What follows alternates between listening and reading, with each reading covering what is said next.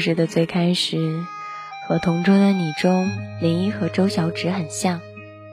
她阳光帅气，爱打篮球，时而高冷，时而幽默，有着自己想要的生活和目标，和林一像极了。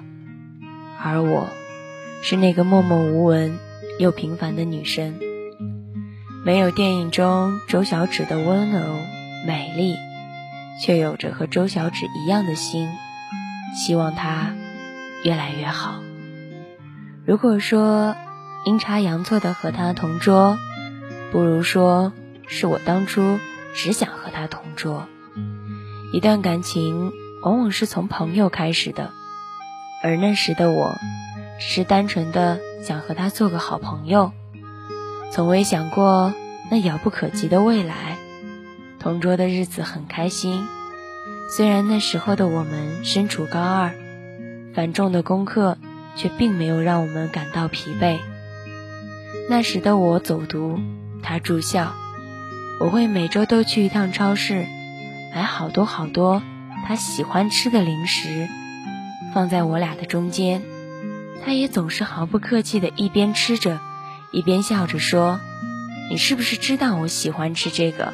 然后故意买给我呀，我也随声附和着：“对呀，对呀。”那个时候的我，会把妈妈特意去超市买给我的草莓洗好了带去学校，然后偷偷的喂给他吃。那时的我，会让妈妈中午在家里做她最喜欢吃的土豆饼，然后带到学校去，晚上和她一起吃。那个时候的我，会因为他喜欢 NBA，会每天中午回家打开 NBA 的官网，看着赛后季的情况，记录下他喜欢的热火队的战报，下午上课的时候塞给他，看着他津津有味的看着我写的战报，心里就觉得好满足。那一年，我看懂了我曾经最讨厌的 NBA 比赛。那一年。我几乎记住了所有 NBA 球队，记住了那些现役的明星球星。那一年，我深深的爱上了篮球这项运动。那一年，我懂得了什么是真正的快乐。那一年，我明白了同桌之间的有些感情，一辈子都割舍不掉。那一年，我们一起哭过，一起笑过。一起鼓励过彼此，就这样被别人误以为我们在一起。就那样，我们一起同桌了三个月，然后迎来了分班。很理所当然的，我们两个没有分在一个班。我带着所有的不舍得送他离开，好像离别会让两个人的感情变得更加深厚。我把他写了近一周的信给了他。没想到，他却回我纸条说他离不开我，而我又何尝不是呢？一句离不开，一句舍不得，就这样让我们在了一起。突如其来的爱情让我觉得高三的生活似乎没有那么可怕，又或许那时他给了我面对生活的所有的勇气。高三应该是每个人记忆当中最深的一年吧。同样，我也是。每每在我被学习、高考压垮的时候，他总会在第一时间鼓励我、安慰我，然后给我重新走下去的勇气。磕磕碰碰，我们两个相互鼓励的走完了高三，也很理所当然的，我没有去他的同一所学校，毕竟两个人的分数还是有差距的。可是。我还是选择了和他去同一座城市，只想安静的陪着他，只因为当初的那一句舍不得，离不开。大学改变了我们两个人很多很多。曾经的我一度不相信大学会改变一个人什么，可是当我亲身经历这一切的时候，才明白有些时候，别人跟你说的经验是对的。你不相信的，终究会有一天让你心服口服。我们的关系似乎变得没有高三时那样好了。又或许是因为他太忙了，总是奔忙在学生会和社团之间，无暇顾及我。你看，现在的我还是在为他找借口。这大概是因为太爱他吧，还是习惯性处处护着他，都忘了自己有多久嘴角未曾上扬。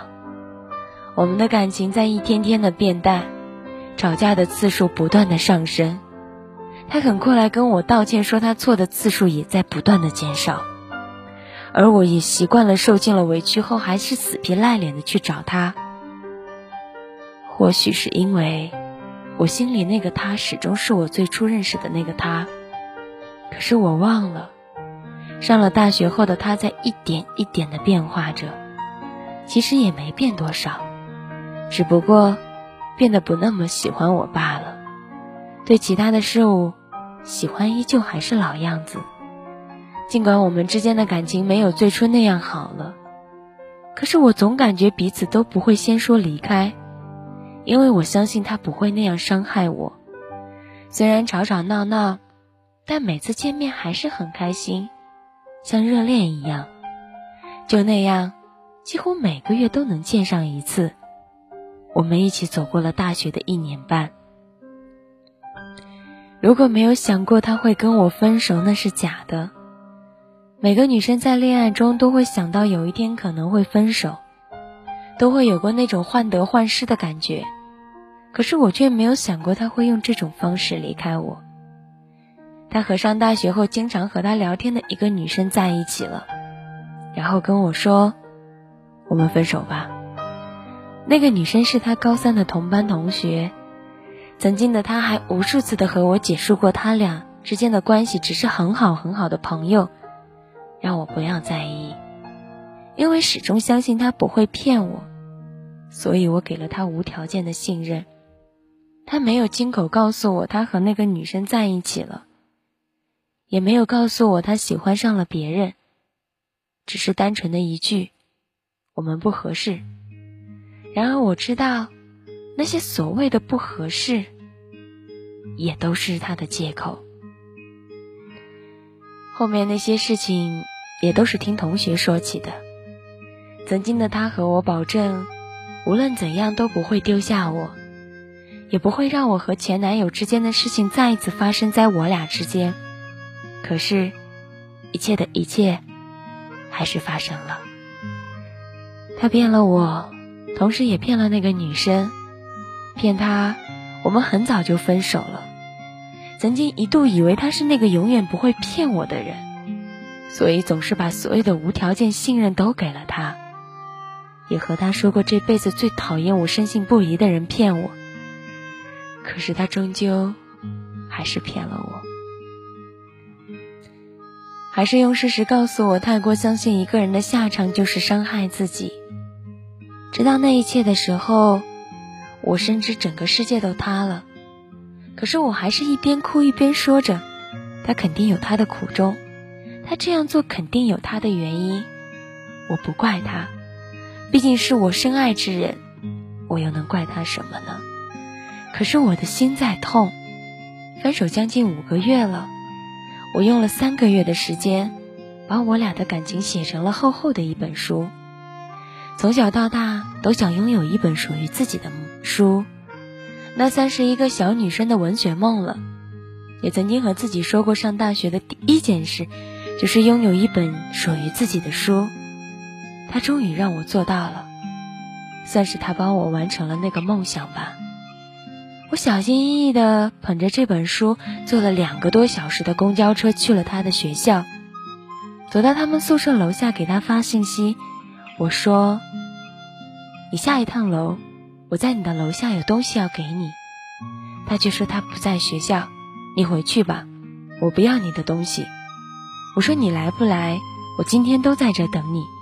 他却紧接着说了一句：“你有病啊！”是啊，我不过是爱你，却被你说成了有病。倔强的我还是等着他。初春的晚上还是很冷的，尤其是沿海城市。我站在冷风中，足足等了他将近两个小时。他来了，我把书递给他，然后说：“这是我全部的梦想，希望你能读完它，也能收好它。”他矢志淡淡的说了一句“好”，我便转身离开了。一路狂奔到公交站点，赶上了最后一班公交车回学校。到宿舍已经是十一点了，没敢告诉舍友和好朋友，我那天晚上去找了他，因为我害怕告诉他们，他们肯定会骂我傻，也会阻止我去。其实我理解他们，他们只不过不想我再受伤罢了。可是倔强的我依然还是那个满身铠甲的战士。头也不回的往前走，殊不知，铠甲里面的我，早已经是伤痕累累。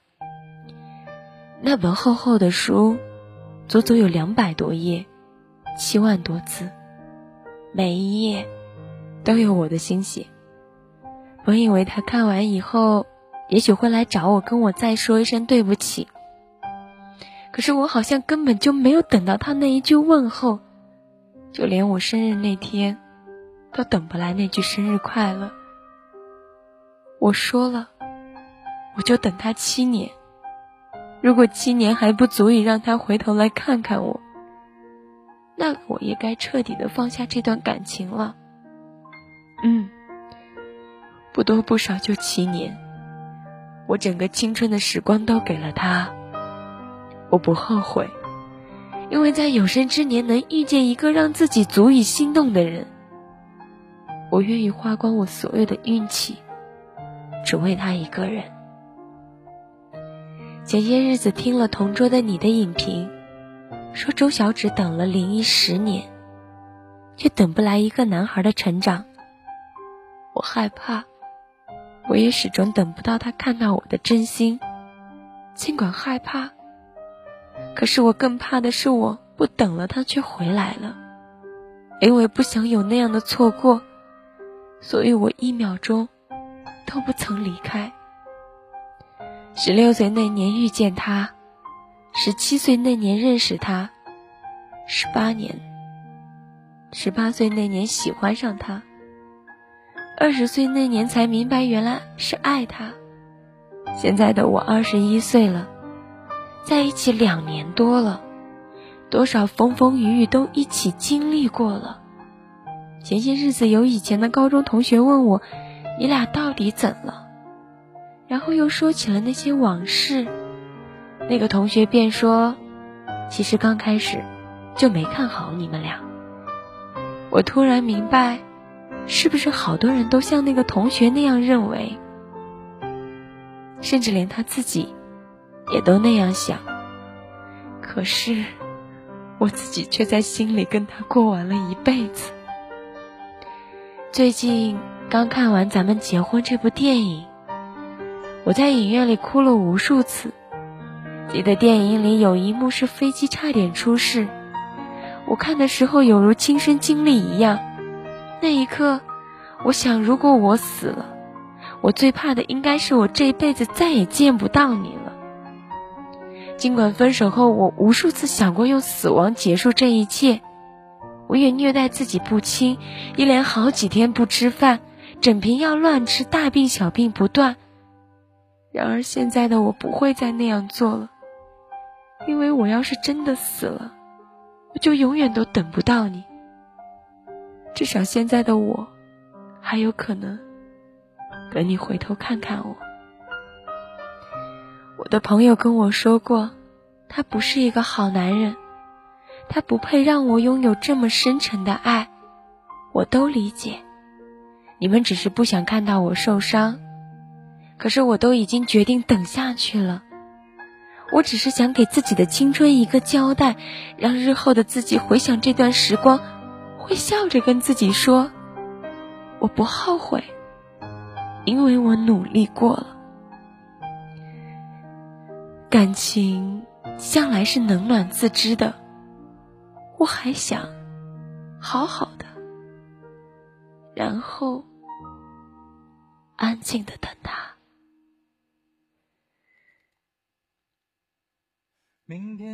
这样的一篇文章就跟你分享到这里。用整个青春等一个不确定的人，大可乐不知道应该说是对还是错，但大可乐知道，只要是你不后悔，那这一生怎样的等待都已足矣。就在这样的一首歌当中，就入蚊香吧。晚安，所有的夜猫们。如果你想要找我的话，可以在新浪上面艾特一下大可乐怂姑娘，把你开心的、不开心的都可以告诉我，我一定会竖着耳朵，轻轻的、轻轻的倾听着。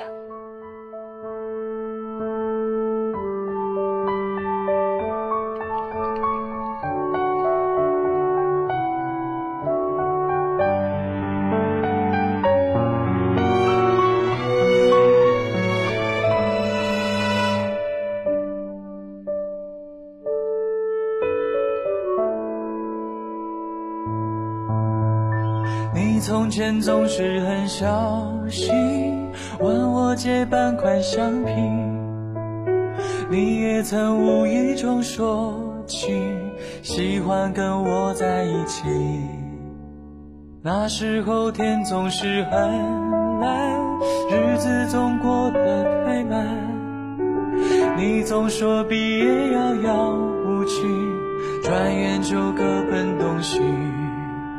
谁遇到多愁善感的你？谁安慰爱哭的你？谁看了我给你写的信？谁把它丢在风里？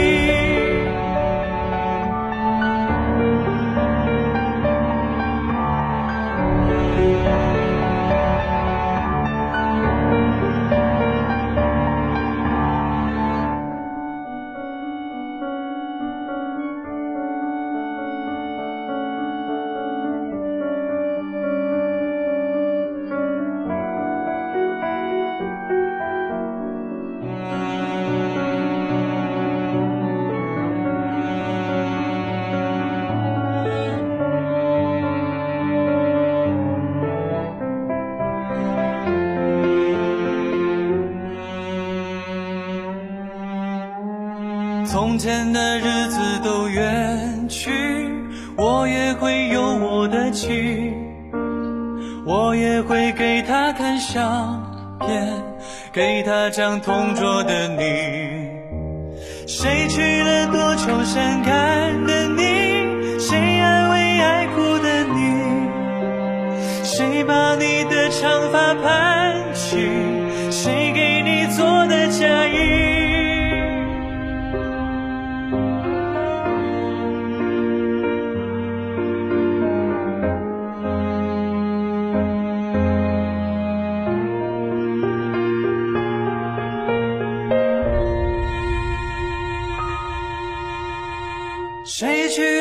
多愁善感